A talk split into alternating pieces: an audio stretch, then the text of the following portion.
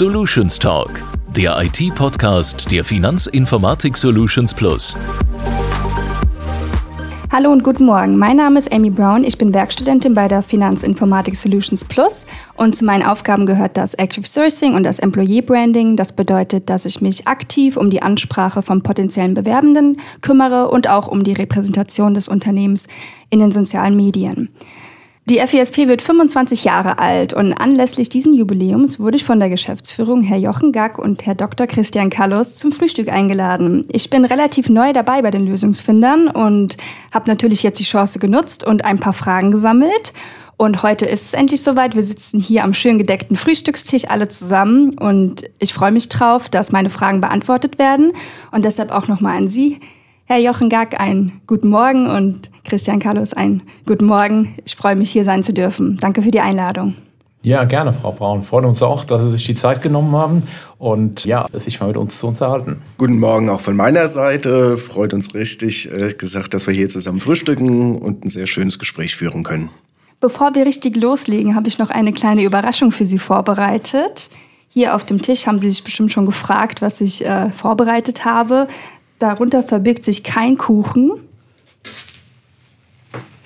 sondern Mettbrötchen. Ja, eine etwas originelle Idee, gebe ich zu. Vorher habe ich mir ein paar Gedanken gemacht, wie ich Ihnen eine kleine Freude bereiten kann.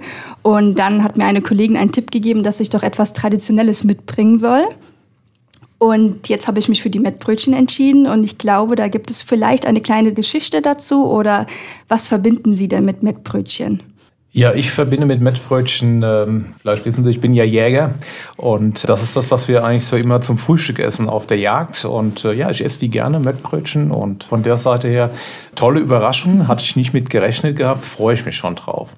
Super, das freut mich. Kann ich ergänzen, auch wenn ich kein Jäger bin, aber als gebürtiger Frankfurter mag ich so etwas auf jeden Fall und assoziiere damit auch immer, wenn wir Freunden beim Umzug geholfen haben, war das so etwas ganz Typisches. Daher, das ist so ein breites Grinsen bei mir, wo ich sage, okay, das sind so Jugenderinnerungen, würde ich mal sagen. Ja. Super, das freut mich. So, jetzt sind wir aber hier an einer ich sag mal, ungewöhnlichen Situation, obwohl das Bild sehr schön ist. Wir sitzen zusammen an einem Frühstückstisch, eine Werkstudentin mit der Geschäftsführung. Wie sieht denn normalerweise Ihr typischer Morgen aus, Herr Gack? Ja, mein typischer Morgen. Ich habe es ja schon gesagt, ich bin Jäger. Die Jäger stehen immer früh auf. Also mein Morgen beginnt irgendwie zwischen fünf und halb sechs, stehe ich auf. Und ja, da geht es dann eigentlich auch schon los. Ich gehe dann mal runter in die Küche, lass mir mal einen Kaffee durchlaufen, klapp das iPad auf, guck mal, was alles so am späten Abend oder in der Nacht noch an E-Mails bei mir aufgeschlagen ist. Lese das mal durch, schau mal in Faznet rein, schau mal ins Handelsblatt rein, guck aber auch in Wiesbaden aktuell.de mal rein, was in meiner Stadt, wo ich wohne, so passiert ist, ja, dann ab ins Bad und ähm, dann geht es dann auch schon ins Auto. Gerade vor Corona, dann immer, wenn ich nach Stuttgart runtergefahren bin, 7 Uhr ging es dann los und äh, da musste ich dann fertig sein. Und äh, das hat dann auch immer ganz gut geklappt. Da haben Sie gerade Corona angesprochen. Sah denn Ihr Morgen schon immer so aus oder hat sich das in den letzten Jahren verändert? Das hat sich verändert durch Corona, weil letztendlich die Reiserei dann doch eben äh, durch die ganzen Corona-Beschränkungen äh, stark zurückgegangen ist. Und dann hat sich das letztendlich so ergeben, dass eben äh, nicht mehr morgens um 7 Uhr der Start sozusagen im Auto war, sondern dass dann so gegen halb acht, acht die ersten Telefonkonferenzen losgegangen sind. Das war dann der Unterschied gewesen oder auch die ersten Videokonferenzen losgegangen sind. Also startklar musste man dann schon sein. Also man sollte dann schon mal geduscht sein und auch die Haare wieder geföhnt haben, wenn es dann ins ins, in die Videokonferenzen ging. Aber von der Seite ist die Reißerei natürlich deutlich zurückgegangen. Der Rest hat sich nicht so stark für mich verändert. Ah, kann ich ergänzen. Denke schon, dass sich auch für uns, ich sag mal, durch die Nach-Corona-Zeit noch einiges geändert hat. Wenn ich dran denke, du hast das ja bereits gesagt gehabt, früher bis vor zwei Jahren jedes Kundenmeeting eigentlich in Präsenz gewesen. Das hat sich auch nach Corona doch wieder deutlich geändert. Viele Kundenmeetings finden mittlerweile auch per Videokonferenz statt was auch uns zugutekommt, nicht nur der ganzen FESP-Belegschaft ist, wir können uns überlegen, wann arbeiten wir von zu Hause, wann arbeiten wir im Büro. Man wirft ja durchaus auch mal am Vorabend noch mal einen Blick auf den Kantinenplan, denke ich mal, das ist auch irgendwas, was einem entgegenkommt. Und was man auch heute sieht, wenn wir keine Kundentermine mehr haben, ist es mittlerweile eigentlich fast üblich, dass man doch etwas mehr casual als vor Corona geht. Da hat sich doch schon in kürzester Zeit, wenn man jetzt mal so zwei Jahre nimmt, doch auch, auch für uns doch einiges geändert. Klar, natürlich, wenn du einen Kundentermin hast, bist du natürlich immer noch, ich sag mal, im klassischen Anzug. Der Schlips, der hat sich vor ein paar Jahren erledigt, aber das ist gleich geblieben. Aber ansonsten ist eigentlich auch für uns mal mittlerweile die Casual-Zeit angebrochen. Also hat sich durch Corona doch schon einiges auch für uns geändert. Ja, das kann ich mir vorstellen. Da habe ich jetzt nur die Casual-Zeit miterlebt. ja, bei meinen Gesprächen mit Bewerbenden ist auf jeden Fall Homeoffice ein sehr wichtiges Thema und spätestens seit Corona auch kaum mehr wegzudenken. Wie war das denn für Sie als junger Absolvent? Was war Ihnen so wichtig, als Sie angefangen haben zu arbeiten und während die FESP gegründet wurde in der Zeit?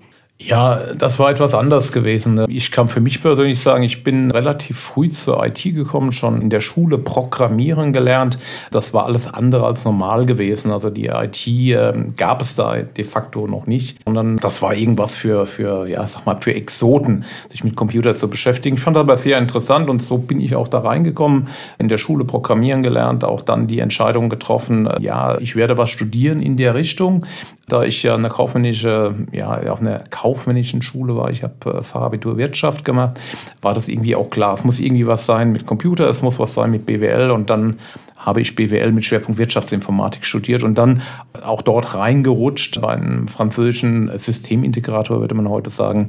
Äh, und da habe ich einfach Programmieren gelernt, von der Pike auf und auch größere Sachen dann gemacht. So war dann der Weg vorgezeichnet gewesen für mich. Und auch meine Diplomarbeit äh, beim ZDF damals geschrieben. Mein Prof, man würde heute in Neudeutsch sagen, war der CIO gewesen vom ZDF. Damals hieß das Hauptabteilungsleiter Organisation, Datenverarbeitung und EDV, genau so hieß es.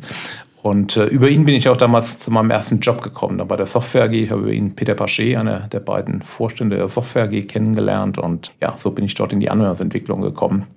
Homeoffice war, war kein Thema gewesen, sondern es war eigentlich ganz interessant gewesen, auch als ich damals bei den Franzosen gearbeitet habe. Ich war dann in dem Sommersemesterferien immer im Entwicklungszentrum in Paris gewesen, meistens so drei, dreieinhalb, vier Monate, je nachdem, wie dann eben die Ferienzeit gelegen hat.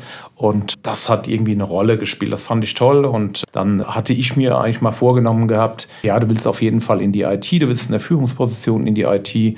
Hatte ich dann auch auf den Stufen hierher diverse Möglichkeiten. Und ich hatte mir immer vorgenommen, ich will mit 35 Jahren Geschäftsführer äh, von so einem Softwarehaus sein. Ja, ich war dann 34, als ich hier angefangen habe. Also glückliche Fügung, es hat geklappt.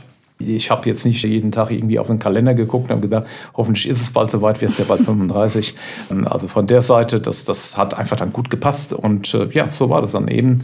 Und dann bin ich dann hier gelandet und hatte dann die Aufgabe gehabt, ich mit Personal Nummer eins, ne, erstmal alleine da gestanden, war am Anfang nicht ganz einfach gewesen. Ich kam ja aus einem Unternehmen, äh, SD&M, tiptop am Markt bekannt. Also da kamen bei Anzeigen, die wir geschaltet haben, waschkörperweise Bewerbungen, weil das Unternehmen einfach sehr bekannt war. Und das war schon die Frustration, die erste Stellenanzeige, die wir hier geschaltet haben. Ich weiß das noch genau, 12.000 D-Mark in der FAZ hat sie gekostet, ist nicht eine Bewerbung eingegangen. Da habe ich gedacht, wow, wow, das wird jetzt aber schwierig hier. Aber ja, Bangemache gilt da nicht. Also ne, haben wir gesagt, dann äh, probieren wir mal die zweite und die dritte und dann ging es dann so sukzessive los und dann kamen die ersten Bewerbungen rein und wir haben dann noch andere Kanäle genutzt. Ja, die Online-Kanäle gab es damals noch nicht, die wir heute in erster Linie nutzen, sondern wir sind dann mal auch ganz klassisch und haben im Arbeitsamt mal einen Stellenaushang gemacht und auch da kamen dann Bewerbungen rein und dann ging es dann plötzlich los. Also dann wurden wir auch so langsam bekannt und dann ging dann die Wachstumsphase hier los. Aber wie gesagt, auch äh, die Kollegen, sind ja noch einige da, also mal um Namen zu nennen, Jürgen Bucherer, Achim Sels, Andreas Frischkorn nicht zu vergessen, das ist, glaube ich, der mit der niedrigsten Personalnummer hinter mir habe ihn halt als dritten eingestellt. Und ja, das, das äh, Thema war dann eben letztendlich gewesen, interessante Projekte zu machen, neue Technologien. Also damals war Client-Server-Entwicklung, das war ganz hip gewesen äh, in den Banken hat man in erster Linie auf Großrechnern entwickelt und wir waren dann letztendlich mit der Aufgabenstellung betraut, eine erste Client-Server-Anwendung für den Vertrieb mit dem heutigen US Plus zu integrieren. Das war das, was uns angetrieben hat und motiviert hat. Ich habe Informatik studiert. Das war damals auch noch sehr spannendes und ja, exotisches Thema, so wie es Jochen schon sagte. Die ersten Rechner, auf denen wir unterwegs waren, das sind Dinger, die findest du heute nur noch im Museum, C64, Ataris, mit denen wir, aber immerhin, das waren so die ersten Nicht-Großrechner, also die man so unter Personal Computer nehmen kann. Und dann war mir auch klar, dass ich in das Thema Software Engineering einsteigen will. Bin dann auch bei ST&M eingestiegen. Daher kennen Jochen und ich uns bereits jetzt seit über 25 Jahren, deutlich länger schon bereits. Was mir damals viel Spaß gemacht hat und was damals auch noch der absolute übliche Modus war gewesen. Projekte haben immer beim Kunden stattgefunden. Das lag sowohl an der, ich sag mal, Technik, irgendwie stand heute das, was wir haben an Tools, das gab es damals einfach noch nicht. Und auch das Verständnis. Jochen sagte ja, das ganze Thema, das war noch mehr exotisch Heldentum gewesen, sodass man jedes Projekt beim Kunden gemacht hat. Wenn es innerhalb von Deutschland war, war das auch üblich gewesen, dass man dort mindestens mal von Montag bis Donnerstag beim Kunden war. Ich habe aber auch Projekte in Kanada, in Ungarn gemacht. Also da war ich doch viel unterwegs gewesen an der Stelle. War, war eine tolle Zeit gewesen, hat sich mittlerweile vieles geändert und ich denke mal, die Variabilität, die man Stand heute hat, ist da schon was anderes. Man kann Projekte machen und man kann unterwegs sein äh, an einer Stelle, man kann aber auch deutlich mehr in einem Standort oder von zu Hause arbeiten. Was war damals auch schon, ich sag mal, alle Ups und Downs, die man so jetzt in den letzten Jahren erlebt, haben sich damals auch schon mal so wieder gespiegelt. Es gab so äh, rund um die Jahrtausendwende war so die erste Zeit des Electronic Bankings. Das erste Mal, damals war ich noch in der Touristik ähm, gewesen, dass man Flugtickets per IT bestellen konnte und nicht irgendwo in einem Reisebüro was handgedrucktes bekommen hat. Genauso schnell ging es dann auch wieder bergab. Dann kamen so plötzlich Sachen, das Jahr 2000 Problem, irgendwie was ganz hässliches. Ja, das haben Sie nicht mitbekommen, das Ganze. Das war schon etwas schwieriger gewesen, weil damals typischerweise die Programme noch von einzelnen Leuten entwickelt wurden, so dieses ganze Teamarbeiten, wie wir das heute doch sehr stark in den Entwicklungsmodellen haben, das war damals noch nicht so ausgeprägt gewesen. Und dementsprechend, wenn es da ein Problem in einem, einem Programm gab, war auch typischerweise nur einer da gewesen, der da wirklich auch was ändern konnte. Und da waren massive Dinge dann zu ändern gewesen. Also da haben wir so, ich sag mal, alle Zeiten, die sich jetzt so wiederholen. Heute ist es insbesondere solche Sachen wie Cyberbedrohungen, die da sind. Das hat sich damals eigentlich schon, ich sag mal, in äh, veränderter Technologie oder in der damaligen Technologie hatten wir das auch schon gehabt. Hört sich auf jeden Fall nach einer spannenden Zeit an. Jetzt sind wir schon dabei, etwas in der Vergangenheit zu schwelgen und ein bisschen über das Geschehene zu reden. Wenn ich jetzt an die letzten 25 Jahre zurückdenke, das klappt ja auch nicht ganz. Ich bin erst 22, ich bin 2000 geboren. Da war die FESP schon drei Jahre alt. War ein Baby, aber konnte quasi schon laufen. Wie liefen die ersten Schritte ab, Herr Gack?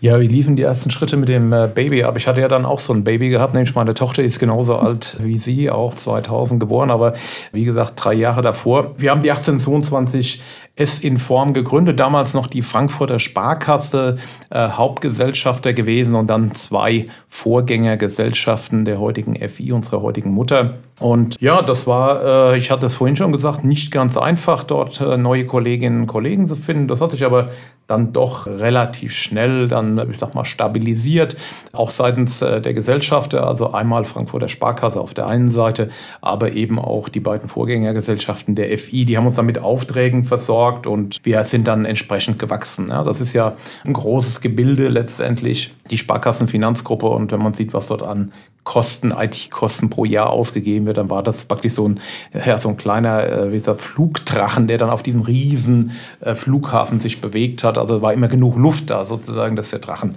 in der Luft geblieben ist.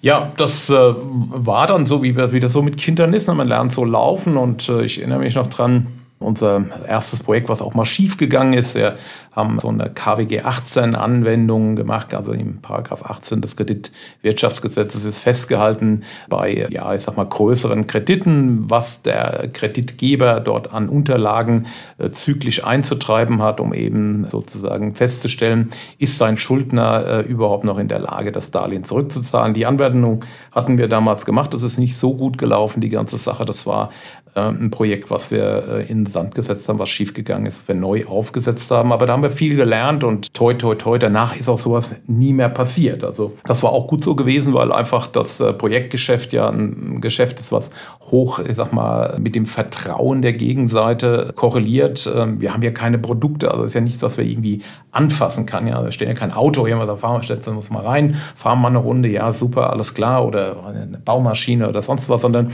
was wir verkaufen, ist Vertrauen in dem Projekt. Äh, Vertrauen, dass das, was wir letztendlich in die Hand nehmen und dann an Software entwickeln, auch dann zum ja, genannten Termin und eben auch mit dem genannten Budget beim Kunden funktioniert. Und ja, das hat dann letztendlich immer besser geklappt. Ja, das hat dann immer besser funktioniert und äh, das war auch gut so gewesen, dass es so gut funktioniert hat, weil damit sind wir gewachsen. Also wir sind stetig dann gewachsen, wurden immer größer und ja, das, was mal ursprünglich so geplant war, es gibt noch so eine rote Mappe, da ist so damals vom Gesellschaft der Frankfurter Sparkasse für ein Beratungsunternehmen niedergeschrieben worden, was sie sich eigentlich so vorstellen in dem Unternehmen. Da sind die heute alle ganz froh, dass es nicht so eingetreten ist, wie das niedergeschrieben wurde. Und äh, die waren dann alle sehr zufrieden, dass wir so gewachsen sind. Ne? Das sollten mal so ein Unternehmen mit 50 Leuten werden. Heute sind wir knapp 500. Ich glaube, es ist keiner traurig darüber, dass es so gut funktioniert hat. 1822S in Form. Das klingt nach einem komplizierten Namen. Wie kommt man auf so einen Namen? Ja, das war ein, ein Politikum gewesen. Ne? Also die Frankfurter Sparkasse von 1822 war der Hauptgesellschafter gewesen. Es gibt ja heute noch die 1822 Direkt, ne? Direktbank der Frankfurter Sparkasse. Und äh, das war damals, alle Töchter der Frankfurter Sparkasse mussten damals mit 1822 beginnen. So, und dann haben wir natürlich dann äh, überlegt, welcher Name ist der richtige. Und das S sollte auf jeden Fall mit rein. Das waren dann die Sparkassen gewesen über die beiden anderen Gesellschafter, die FI-Vorgängergesellschaften. Das war die BWS, ne, Buchungszentrale der Westfälisch-Lippischen Sparkassen und die RHSO, das Rechenzentrum der Hessischen Sparkassenorganisation. Die haben dann darauf gedrungen, das Sparkassen-S muss muss irgendwie mit rein und da musste ja irgendwie auch noch Informatik mit rein.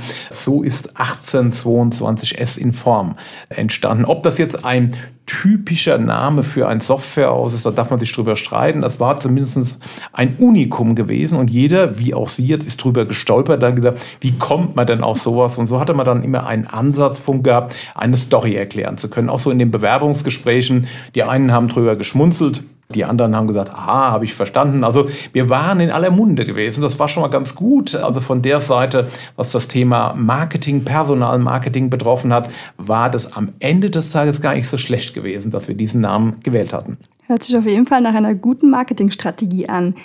Wie Sie auch schon erwähnt haben, ist die FESP und auch parallel zu mir in einem digitalen Zeitalter groß geworden. Es gab viele Veränderungen auf dem Markt in den Laufe der Jahre. Es gab viele Innovationen, viele Neuheiten. Wenn ich jetzt zurückblicke auf die letzten 20 Jahre, bleibt mir auf jeden Fall der Nintendo im Kopf. Der müsste, glaube ich, so im Jahr 2005 auf den Markt gekommen sein. Ich weiß noch, ich habe mit meinem Bruder stundenlang gespielt, bis uns unsere Mama endlich den Nintendo abends weggenommen hat. Und auch das iPhone sollte, glaube ich, so 2007 auf den Markt gekommen sein. Das war auch eine Rieseninnovation.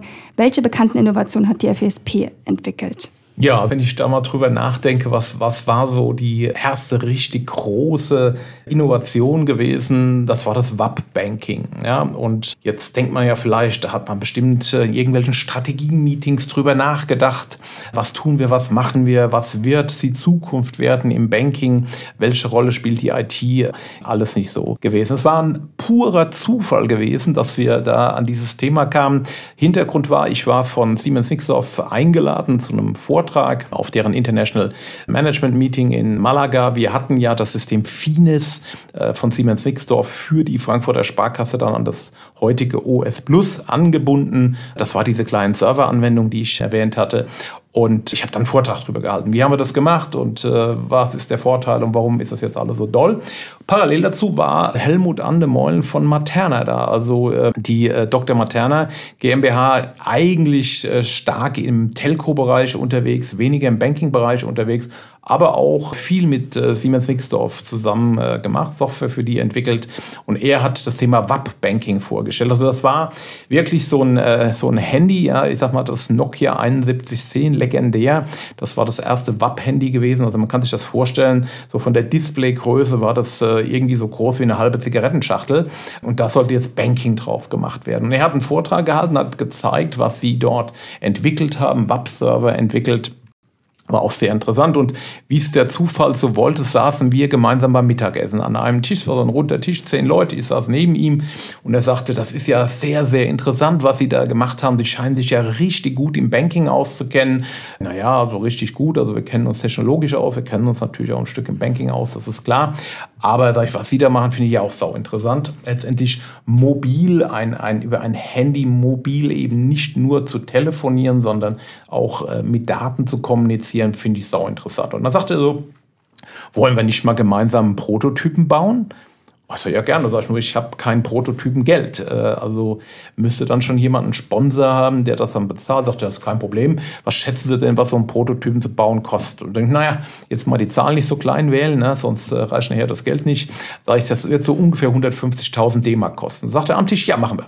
Und so ist es entstanden. Und wir haben dann diesen äh, WAP-Banking-Prototyp gebaut. Das schlug ein wie eine Bombe in der Organisation. Wir haben das dann an allen Gelegenheiten, die sich geboten haben, gezeigt. Äh, unsere Mutter, die heutige FI, damals war es noch die IK, die Informatikkooperation, also eine Vorgängergesellschaft der heutigen FI, hatte damals ihrem Aufsichtsrat, ihren Aufsichtsratmitgliedern jedem zu Weihnachten so ein WAP-Handy, so ein Nokia 7110 geschenkt. Und ich war dann noch, weiß ich genau, oben in Münster bei der Aufsichtsratssitzung und dann haben wir das over the air konfiguriert. Also das ging dann, dass man letztendlich über eine binäre SMS das konfigurieren konnte und plötzlich konnte man diesen Prototypen aufrufen und man konnte eine Überweisung tätigen gegen so ein Testinstitut. Also das fanden die alle total toll.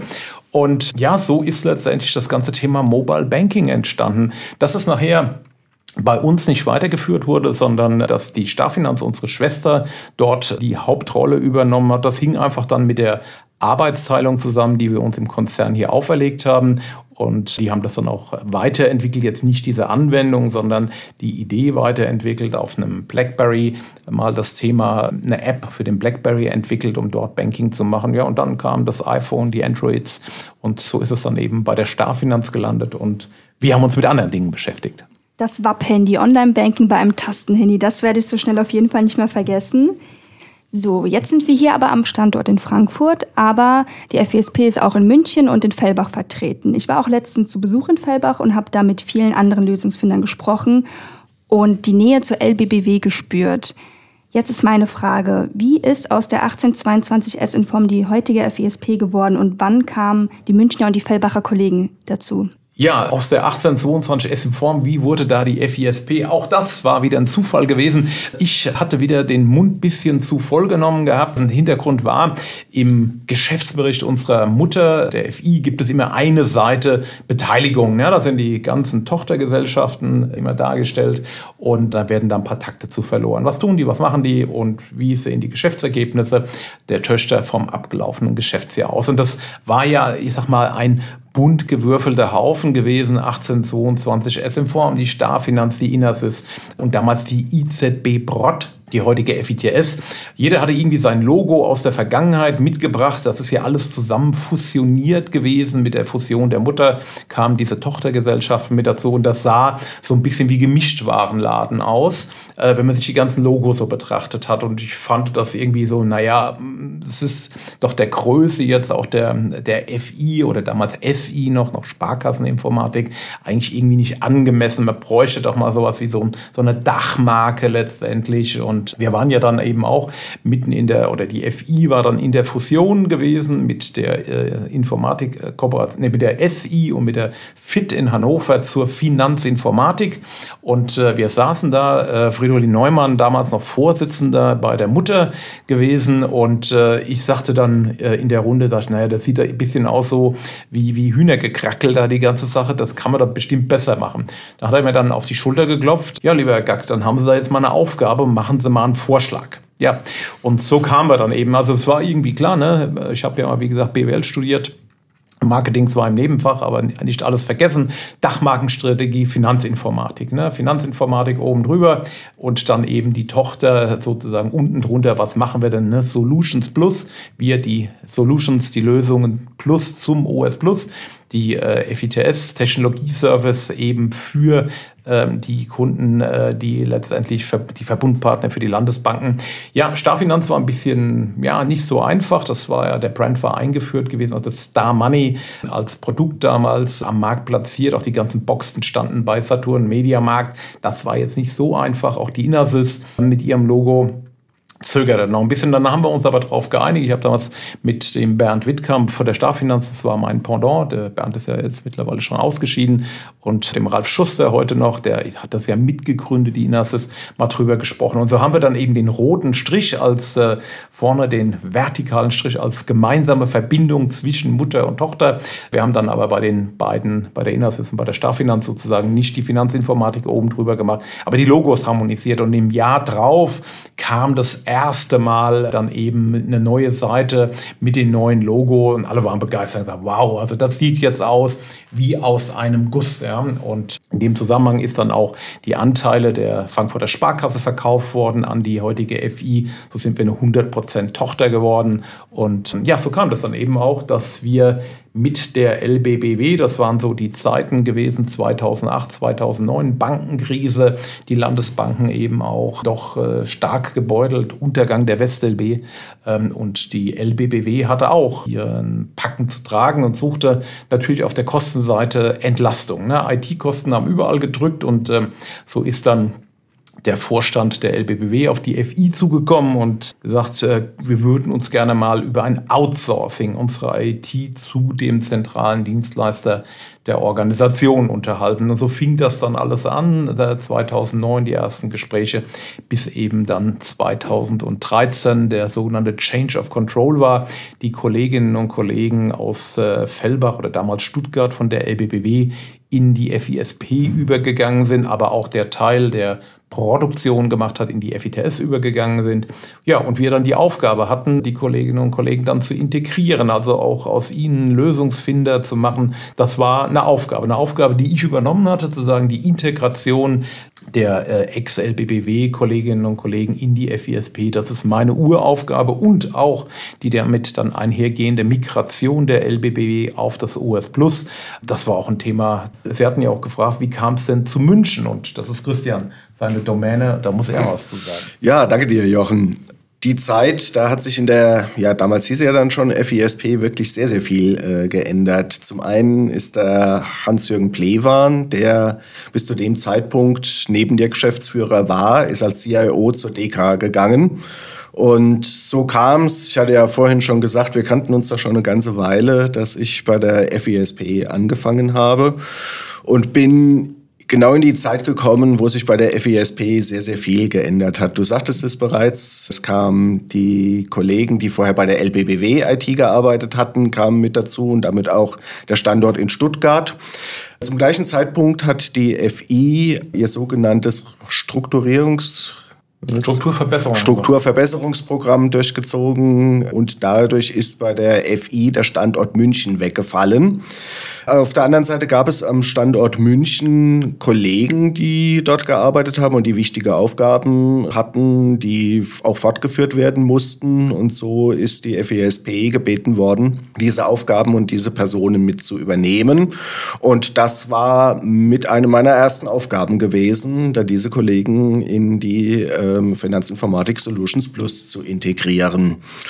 Da hat sich daher zu dem Zeitpunkt dann wirklich sehr viel getan. Äh, vorher war die FISP an einem Standort Frankfurt mit ungefähr 100 Mitarbeitern groß gewesen. Plötzlich wurde sie innerhalb kürzester Zeit irgendwie über 300 Mitarbeiter groß.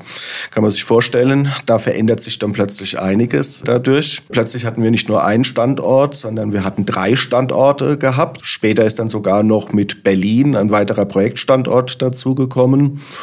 Aber es hat uns gut getan, dahingehend, sagen wir, ab dem Zeitpunkt sind wir jetzt noch einmal, Jochen sagte es ja vorhin bereits, von drei, circa etwas mehr als 300 Mitarbeitern auf knapp 500 Mitarbeitern gewachsen. Was sich auch noch verändert hat, dadurch ist das Aufgabenspektrum, das wir übernommen haben. Das waren allgemeiner Trend in der IT-Branche zu dem Zeitpunkt gewesen. Bis dato war es eigentlich immer eine Trennung gewesen. Der IT-Dienstleister hat typischerweise die Projekte erstellt, hat sie dem Kunden übergeben und der eigentliche Betrieb, den man jetzt in, in IT-Sprache Application Management bezeichnet, war typischerweise beim Kunden gewesen. Jetzt haben die Kunden aber auch verstanden, das Projekt zu entwickeln ist die eine Aufgabe, aber den Nutzen daraus zu ziehen. Heißt, äh, das IT-System jeden Tag fehlerfrei, ordentlich laufen zu lassen. Das ist eine zweite Herausforderung. Und nicht nur bei der LBBW, sondern bei vielen anderen Kunden auch äh, ist diese Aufgabe an den Dienstleister übergegangen, sodass wir oder die FSP, die bis zu dem Zeitpunkt sich hauptsächlich auf das Thema Projektgeschäft konzentriert hatte und einen komplett neuen Zweig mit dem Thema Application Management übernommen hat, was mittlerweile ziemlich genau 50 Prozent eigentlich auch unseres Umsatzes und unseres Aufgabenspektrums ausmacht. Also auch dahingehend haben wir uns erweitert. Das Letzte, was zu dem Zeitpunkt noch geändert hat und was sich eigentlich bis zum heutigen Zeitpunkt dann aber auch wie ein roter Faden weiter durchzieht, ist, natürlich sind mit den zusätzlichen Kollegen, mit den zusätzlichen Standorten, mit den zusätzlichen Kunden auch zusätzliche Technologien bei uns mit eingezogen. Wir decken mittlerweile, eigentlich kann man sagen, ein sehr, sehr breites Spektrum an Technologien ab. Unser ich sag mal, Standardvers, so würden wir es bezeichnen, wenn wir die freie Auswahl haben, ist immer noch klassisch eigentlich Java. Wobei Java selbst sagt ja jetzt nicht allzu viel aus. Das ist immer noch die Frage, was ist das Tooling außenrum, was sind die ganzen DevOps-Tools, die du dafür einsetzt. Aber das ist unser Standardgeschäft zu haben. Aber wir decken mittlerweile eine technologische Bandbreite ab, die Standardprodukte ähm, umfasst, die es in der Bankingbranche gibt. Wir sind auf dem Mainframe unterwegs, auch da nicht, jetzt nicht nur COBOL, da gibt es auch Java mittlerweile, aber natürlich auch C-Sharp-Anwendungen im Business Intelligence-Bereich mit SAS unterwegs und auch das machen wir jetzt seit einigen Jahren, wenn wir natürlich in Richtung Machine Learning gehen, dann setzen wir Python ein an der Stelle. Also daher das Spektrum, was wir da mittlerweile abgedeckt haben, ist eigentlich ein sehr, sehr breites beides. Das waren so die großen Veränderungen, die erst schlagartig kamen und die wir aber bis dahin oder bis zum heutigen Zeitpunkt jetzt immer strukturiert immer weitergeführt haben. Von ein auf drei Standorten, von 100 auf 500 Mitarbeitern. Das klingt auf jeden Fall viel und spannend. Wo sehen Sie denn die FESP in den nächsten fünf Jahren?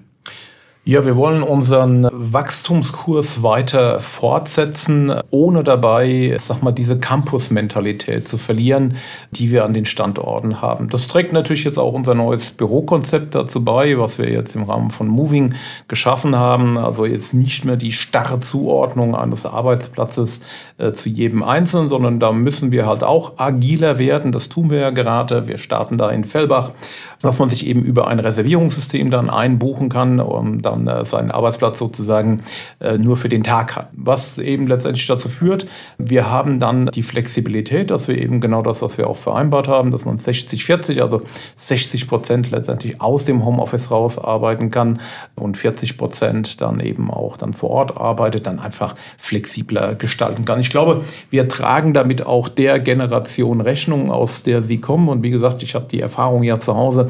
Meine Tochter genauso alt wie Sie arbeitet derzeit bei einem Startup Startup äh, in München. Das sind ungefähr 350 Leute, die dort sind und die haben genau 70 Arbeitsplätze. Also von der Seite her, die gehen genau in diese Richtung zu sagen, wir haben unser Business so weit digitalisiert, man braucht zu Hause keine Ordner, wo man irgendwas nachschlagen muss, sondern es ist alles letztendlich äh, digital äh, vorhanden auf den Servern des Unternehmens. Man kann darauf zugreifen und kann seinen Job letztendlich von jedem Standort aus erfüllen. Und ja, ich sag mal, wir sind da ja auch nicht nicht anders. Also Softwareentwicklung ist ja auch letztendlich viel, was in erster Linie, ich sag mal, auf einem Rechner stattfindet, was man von überall machen kann. Und wir hatten das eingangs schon gesagt, auch unsere Kunden haben sich mittlerweile daran gewöhnt, auch Meetings, auch zum Beispiel äh, so Dailies im Rahmen der Scrum-Meetings per Video zu machen. Also wir haben uns da alle daran gewöhnt. Ich glaube, die Generation, ihre Generation fällt das noch alles viel, viel leichter. Also wir wollen weiter wachsen. Wir wollen auch gerne, ich sag mal, in der Geschwindigkeit weiter wachsen, in der wir in der Vergangenheit Vergangenheit gewachsen sind. Und Sie sehen es ja schon, warum wir uns letztendlich auch dort verstärken, was Sie jetzt bei uns machen. Es ist nicht mehr so, man schaltet irgendwo eine Anzeige und alle rennen einem zu. Das muss man einfach mal nüchtern sehen. Wir sind heute in einem Arbeitnehmermarkt. Das heißt, die Bewerber, die guten Bewerber, können sich alle ihre Jobs aussuchen und dann muss man eben auch als Arbeitgeber attraktiv sein. Man braucht ein entsprechendes Employer Branding, dass man also auch letztendlich attraktiv ist für ja, Kolleginnen und Kollegen, die bei einem arbeiten. Man arbeitet ja immer gerne bei einem Unternehmen. Ich erinnere mich schon an die Zeit, vorhin hatte ich es gesagt, WAP Banking, ich erinnere mich noch an Kollegen da wie Uli Möhlmann und Co., der dann mit den neuesten WAP-Handys sich mit seinen Studien oder seinen Ex-Studienkollegen getroffen hat und gesagt, was machst du denn eigentlich, Uli? Und der sagt, ja, ich mache WAP-Banking und hat dann dort äh, von Motorola, von Siemens, von Nokia diese Prototypen auf dem Tisch liegen gehabt, die wir dann auch bekommen hatten. Und das war natürlich, wow, wo arbeitest du denn? Ach, toll, such dir noch Leute. Ja? Also das ist natürlich, das mit Speck fängt man Mäuse, das ist heute nicht anders.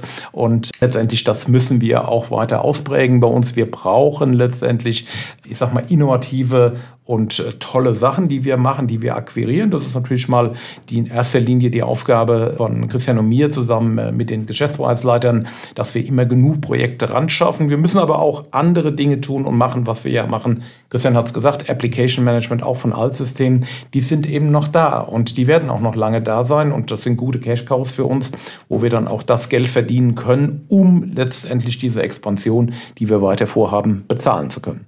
Jochen, du hast eben so, äh, so locker über das Thema Moving gesprochen. Müssen wir vielleicht doch noch mal einen Satz dazu verlieren, was hinter Moving steckt. Das ist unser Projekt, mit dem wir in die Zeit des mobilen Arbeitens eingestiegen sind. Was steckt denn da eigentlich dahinter? Das sind sowohl die organisatorischen Fragen, die wir darin bearbeiten. Was macht denn, wann macht es denn eigentlich Sinn, zusammenzukommen? Wir glauben immer noch fest daran, dass es für Teams wichtig ist, dass sie sich auch mal in Präsenz sehen, mal zusammen in die Kantine gehen, mal zusammen in die Kaffeeküche sich auch mal wiedersehen. Das sind die organisatorischen Themen, die wir darunter verstehen. Aber natürlich stecken da auch die technischen Themen dahinter. Das heißt bei uns nicht mehr, dass man jeden Tag im Büro sein muss. Wir glauben, glauben aber trotz allem, dass es ein guter Mix ähm, sein sollte. Buchen, wann, äh, an welchem Tag kommst du herein? An welchem Sitzplatz willst du denn sitzen? Brauchst du vielleicht sogar einen Parkplatz? All diese Themen haben wir dann damit abgedeckt und natürlich auch, wie das gesamte Thema rund um das IT-Equipment aussieht. Das alles steckt hinter Moving. Da sprechen Sie auf jeden Fall ein wichtiges Thema an. Zum Schluss habe ich doch noch eine letzte Frage. Wie genau möchten Sie erreichen, dass die FSP ein attraktiver Arbeitgeber bleibt? Da gehören viele Aspekte dazu. Jochen hat, ist schon auf viele davon eingegangen. Wir bieten auf jeden Fall, und das ist die Basis erst einmal, einen sicheren Arbeitsplatz an, Wir haben einen guten Namen bei unseren Kunden und unsere Kunden sehen auch, das sind die Banken, insbesondere in der Sparkassenfinanzgruppe, dass ihr Geschäft in Zukunft noch digitaler wird, bis es irgendwann mal zu 99 Prozent digital ist. Daher sind wir sehr zuversichtlich, dass wir auch weiterhin spannende Aufgaben und Projekte von unseren Kunden bekommen werden und die, das hatten wir vorhin ja auch schon gesagt, ähm, ich sag mal sowohl in einem schönen Team, das gut zusammenarbeitet, aber auch mit sehr spannenden Technologien umsetzen können. Wir sorgen dafür, dass das Thema, mit welchen Technologien, mit welchen Techniken arbeiten wir, was gibt es Neues am Markt, dass das von Mitarbeitern für Mitarbeiter auch weiter verbreitet wird. Dafür haben wir sechs bis acht Mal im Jahr einen sogenannten Solutions Day, der auch von den Mitarbeitern gestaltet wird, wo wirklich auf neue Technologien eingegangen wird ganz tolles Format, das wir da haben, wo wirklich dann auch Neueste vom Neuesten untereinander berichtet wird und weitergegeben wird. Das sind die Punkte neben, ich sag mal, einer sehr kollegialen, zentralen Organisationen, die dafür sorgen, dass sich unsere Softwareentwickler wirklich auf ihr Geschäft konzentrieren können, was, glaube ich, auch was ganz, ganz Wichtiges ist an der Stelle, die sowohl von den ganzen Themen rund um Gehalt, rund um die interne IT sich um alles kümmern und einfach dafür sorgen, dass man hier sich mit Spaß auf seinen Job konzentrieren kann. Und der letzte Punkt, Jochen sagte auch schon etwas dazu, was wir hier bieten können, ist ein Job, wo man manchmal sehr offensichtlich sieht, wofür man arbeitet. Jetzt, wenn man zum Beispiel für einen Kunden mal ein Internetportal gebaut hat, dann kann man sich das angucken. Äh, ich hatte aber auch jetzt vor kurzem ähm, was sehr Schönes gehabt, äh, gleich sage, wo man es vielleicht etwas versteckter sieht, aber wo es trotz allem äh, schön funktioniert. Meine Frau hatte vor kurzem bei einem kleinen Internetshop etwas bestellt gehabt. Wir sind mal nicht zu dem allergrößten gegangen. Denkt man ja, eigentlich, man tut an der Stelle was, was Gutes. Zwei Tage später hatte sie dann einen Anruf von ihrer Bank gehabt. Und da sagte ihr die Bank, liebe Frau Carlos, diese Zahlung haben wir nicht durchgelassen, weil der Internethändler, an den Sie gerade überweisen wollten, ist bei uns auf einer Sperrliste drauf. Sind Sie sicher, dass Sie wirklich dort überweisen wollen? Wo sie sagte, nein, natürlich, wenn der auf einer Sperrliste ist, dann wird hier gar nichts überwiesen. Und das erzählte sie mir dann abends, als ich nach Hause kam, wo ich nur sagte, siehste, dann weißt du auch, das ist ein System, das sieht man nicht an der Stelle, aber jede Zahlung, die bei der Bank da durchläuft, wird gegen Sperrlisten, sowohl gegen böse Buben irgendwie, als auch gegen böse Internethändler geprüft. Und das ist ein System, was von uns kommt. Und dann sind so Momente, wo man sagt, und hoffe, das geht dann auch an alle Leute oder weiß ich auch, das geht an alle Leute, die dann konkret an dem System arbeiten, wo man sagt, siehst du, da weißt du, wofür du arbeitest. Das ist das, was wir auch zukünftigen Mitarbeitern bieten können. Ich glaube, ich kann jetzt wirklich jede Frage von den Bewerbenden, die ich gestellt bekomme, beantworten. Ich bedanke mich vielmals für die Zeit, die Sie sich genommen haben. Jetzt hatten wir leider kaum Zeit zum Frühstücken, aber vielleicht können wir uns ja noch mal bei einer anderen Gelegenheit zusammensetzen, vielleicht auch vor dem nächsten Jubiläum. Und ich bedanke mich vielmals. Ja, schön, dass Sie sich äh, die Zeit und Mühe gemacht haben, sich die Fragen mal aufzuschreiben, uns hier eingeladen haben und äh, dass wir Ihnen die Fragen beantworten durften. Hat Spaß gemacht. Dem kann ich mich nur anschließen, Frau Braun. Herzlichen Dank. Sie möchten mehr erfahren über die Welt der Lösungsfinder? Alle wichtigen Informationen finden Sie auf unserer Homepage unter f-i-solutions-plus.de.